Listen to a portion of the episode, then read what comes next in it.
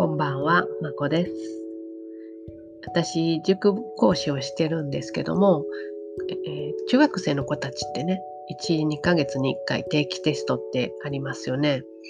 それって、もう学校の先生から教科書何ページから何ページだよって範囲も教えられて、まあ、その1、2ヶ月頑張れば、テストの点数なんて取れますよね。結果がすぐに出ますよね。羨ましいなって思います。それすらやらない生徒たちも多いんですけどね。でそれに比べて私たちの大人ってこう何かね目標を決めてもすぐに結果が得られるもんってなかなかないですよね。特にまあスキルビジネスのスキルとか英会話とか楽器演奏でもそうですよね。まあ、私なんて英会話なんてもう何十年ってしてますけどなかなか上達しなくても本当にストレスですね まあなちょ長い目で見たら成長してるんでしょうけどやっぱりすぐ結果が出るものではないのでね。で、このね、スタイフとかツイッターとかでフォロワーを獲得しようって、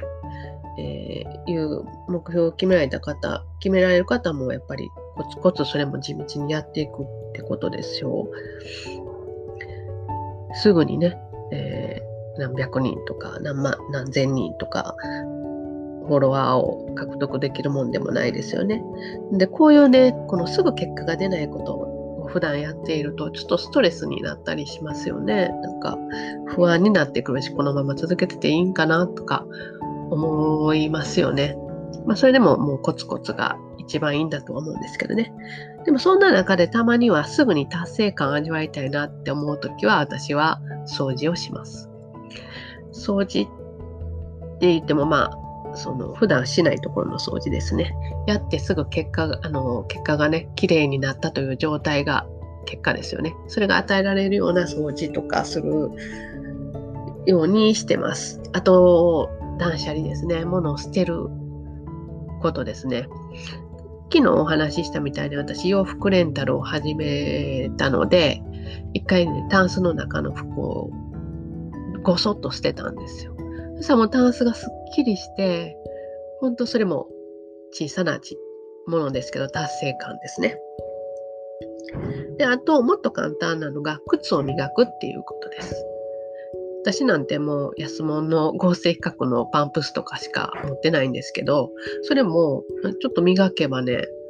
ピカピカになってすごい気持ちいいですよ。スニーカーもえ結構ブラシでホコリとか汚れ、はたくと取れるので綺麗になります。で靴ね、綺麗になるともう結構想像以上に気持ちがすっきりしますね。出かける時もなんか足が軽やかになるというかそういう達成感ですね。のでそう普段はなかなか結果や毎日やってることに結果は出なくてイライラした時は掃除をしたり靴を磨いたりして小さな達成感を味わうようにしてます。やったら結果がもらえるっていうことをねこう頭に染み込ませて